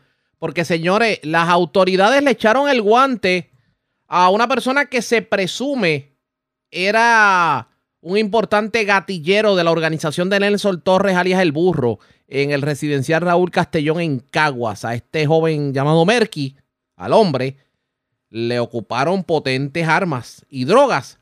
También desconocidos escalaron una residencia en Barrio Obrero Santurce, se llevaron 10 mil dólares en efectivo que se encontraban en un closet de la residencia. Yaira Rivero, oficial de prensa de la policía en el cuartel general con detalles. Saludos, buenas tardes. Saludos, muy buenas tardes. Agentes de la División de Inteligencia y Arrestos del Negociado de la Policía de Puerto Rico arrestaron en horas de la mañana a un hombre considerado como gatillero de la organización de Nelson Torres, mayormente conocido como el burro, esto en el residencial Raúl Castellón de Caguas. Melquiades Santana Martínez, conocido como Melqui, de 40 años, fue arrestado en posesión de parafernalia para drogas, dos rifles y cerca de mil municiones, producto del diligenciamiento de una orden de allanamiento en su residencia en la periferia del edificio donde reside el sujeto, los agentes del negociado de inteligencia y arrestos de Caguas ocuparon además una pistola alterada y cargada junto a varios cargadores.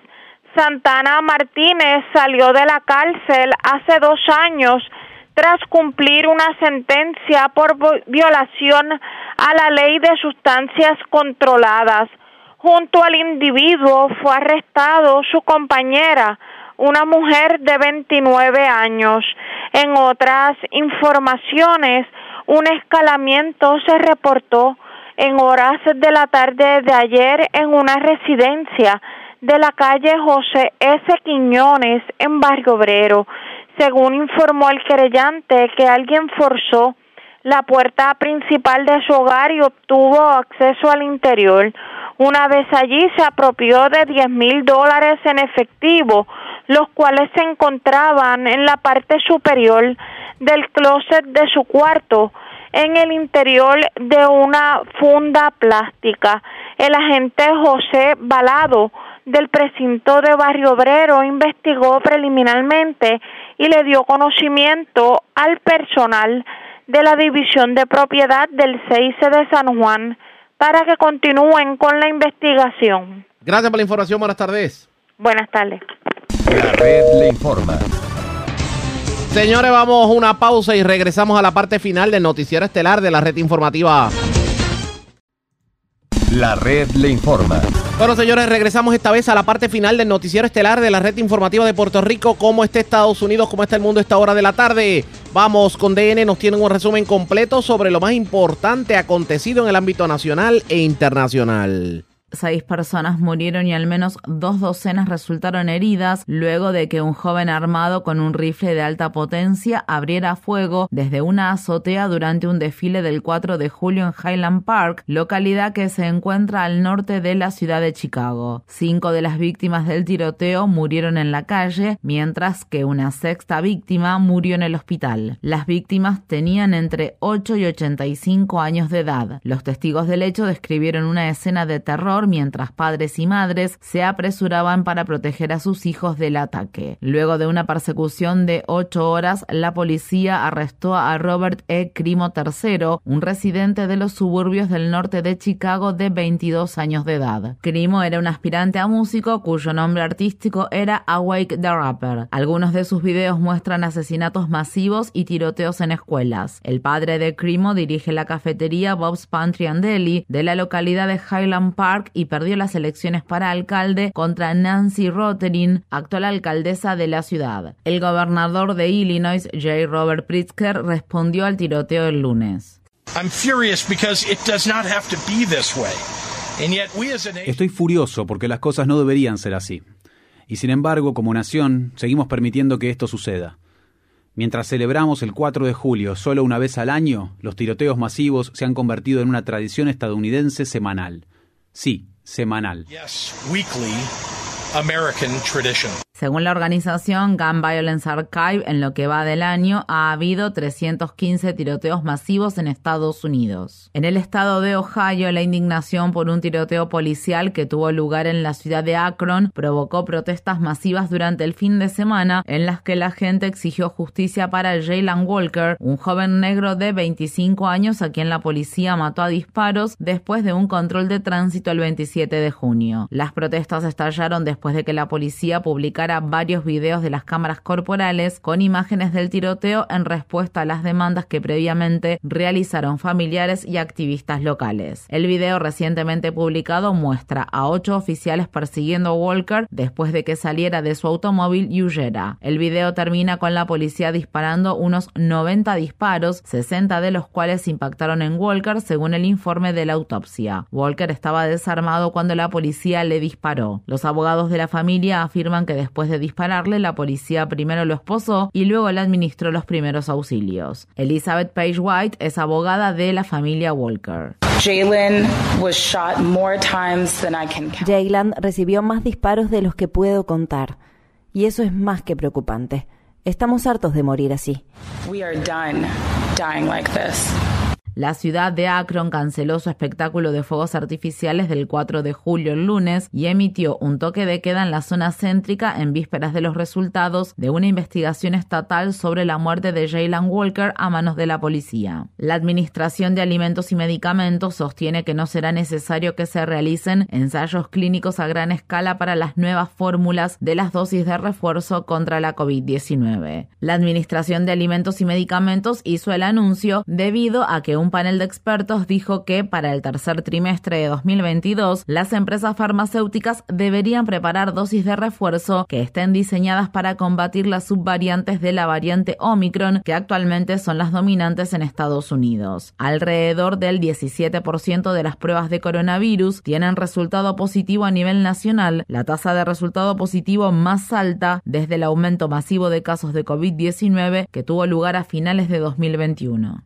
En Texas, la Corte Suprema del Estado dictaminó el viernes la entrada en vigor de una ley centenaria que prohíbe los abortos, luego de que la Corte Suprema de Estados Unidos anulara el histórico fallo del caso Roe contra Wade de 1973, en el que había determinado la legalización del aborto en Estados Unidos. El fallo de Texas significa que cualquier persona que practique un aborto podría enfrentar demandas y sanciones financieras. Tras la decisión de la Corte Suprema de Texas, la empresa de gestión de salud Salud, Integral de la Mujer, suspendió las prácticas de aborto en sus clínicas del estado de Texas. En el estado de Ohio, una niña de 10 años que quedó embarazada después de sobrevivir a una violación se vio obligada a viajar al estado de Indiana para realizarse un aborto luego de que se le negara el procedimiento en su propio estado. La prohibición del aborto que establece la llamada Ley de Activación de Ohio entró en vigor el 24 de junio tras el fallo de la Corte Suprema de Estados Unidos en el caso caso Dobbs contra Jackson Women's Health Organization y prohíbe los abortos después de las seis semanas de embarazo y no hace excepciones para víctimas de violación e incesto, incluso si son menores de edad. El presidente de Rusia, Vladimir Putin, ha declarado la victoria en la región ucraniana oriental de Lugansk después de que las Fuerzas Armadas rusas invadieran la ciudad de Lysychansk. Las Fuerzas Armadas ucranianas dicen que organizaron una retirada táctica y que se enfocarán en evitar que Rusia presione hacia el oeste desde la región ocupada de Donbass. El lunes, el presidente de Ucrania, Volodymyr Zelensky, pidió la creación de un plan de recuperación de posguerra de 750 mil millones de dólares para Ucrania. Además, dijo que la reconstrucción debería financiarse mediante el embargo de las reservas congeladas de Rusia para que, de este modo, Rusia se haga cargo de las reparaciones. La superestrella de la Liga Femenina de Básquetbol de Estados Unidos, Britney Griner, acudió al presidente de Estados Unidos, Joe Biden, para que la ayude a garantizar su liberación de una cárcel rusa luego de que compareciera por primera vez desde su arresto ante un tribunal en las afueras de Moscú el viernes. Greiner fue arrestada por las autoridades rusas el pasado 17 de febrero, luego de que los oficiales de aduanas supuestamente encontraran aceite de cannabis en su equipaje. En una carta manuscrita entregada a la Casa Blanca el lunes, Greiner escribe: Mientras estoy aquí sentada en una prisión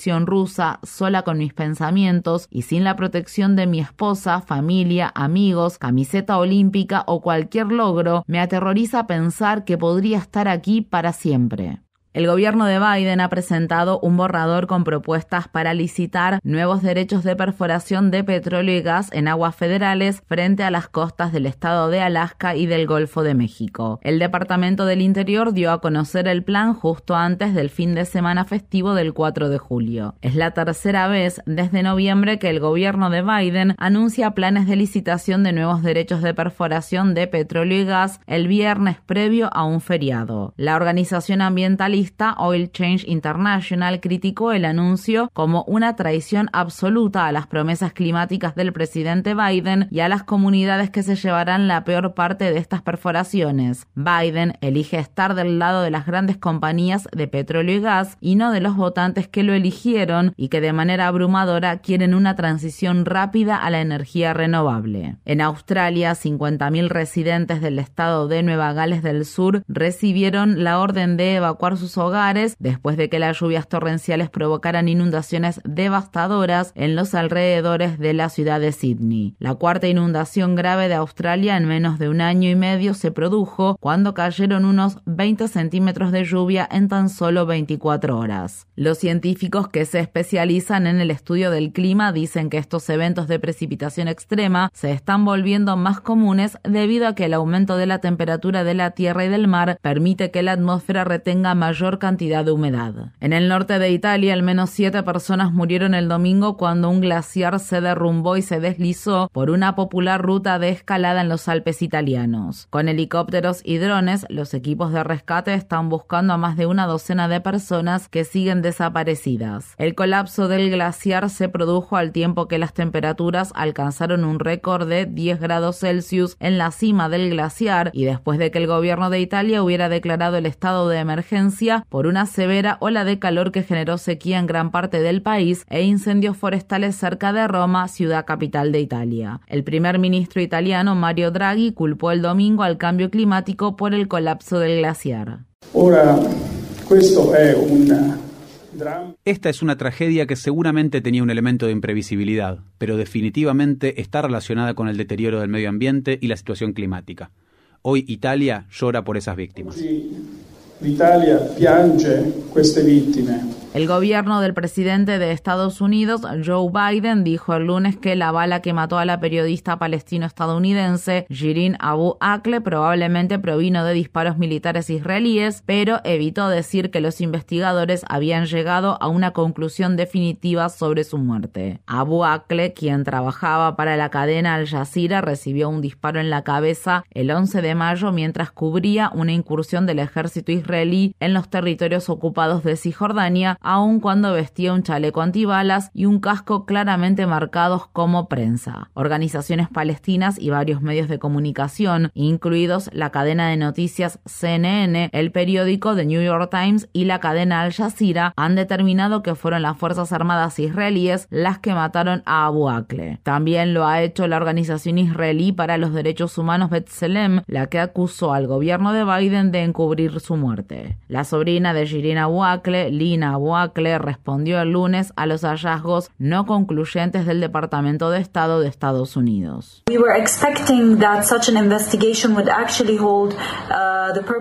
Esperábamos que semejante investigación de hecho responsabilizara a los perpetradores y llevara a cabo una investigación transparente y libre de cualquier presión política. Sin embargo, ese no fue el caso. Seguiremos pidiendo justicia. Seguiremos pidiendo a Estados Unidos que lleve a cabo una investigación transparente mediante un organismo independiente. Además, seguimos acudiendo a la ONU y a la Corte Penal Internacional para que lleven a cabo una investigación y responsabilicen a Israel y pongan fin a esta grotesca impunidad de la que Israel sigue disfrutando. El presidente de Chile, Gabriel Boric, recibió un borrador de una nueva constitución cuyo destino será decidido por los votantes en un referéndum obligatorio que se llevará a cabo el 4 de septiembre. Es mi deber hoy, como primer mandatario, al recibir esta propuesta, convocar a un referéndum constitucional. A eso he porque será nuevamente el pueblo quien tendrá la última palabra sobre su destino. Si se aprueba, el nuevo documento reemplazará la constitución creada bajo la dictadura de Augusto Pinochet, quien llegó al poder en 1973 en un golpe de Estado que recibió el respaldo de Estados Unidos. La nueva constitución consagra los derechos humanos y los programas sociales, incluido el acceso universal y gratuito a la atención médica, a la educación superior y a los derechos reproductivos, así como salvaguardas ambientales más sólidas y políticas para promover la equidad racial y de género. Además, reconoce por primera vez a los pueblos indígenas de Chile y ofrece la restitución de tierras que históricamente fueron indígenas. La red le informa. Bueno, señores, enganchamos los guantes. Regresamos mañana jueves a la hora acostumbrada cuando nuevamente a través de Cumbre, de Éxitos 1530, de X61, de Radio Grito y de Red 93, que son las emisoras que forman parte de la red informativa, le vamos a llevar a ustedes resumen de noticias de mayor credibilidad en el país. Hasta entonces, que la pasen bien.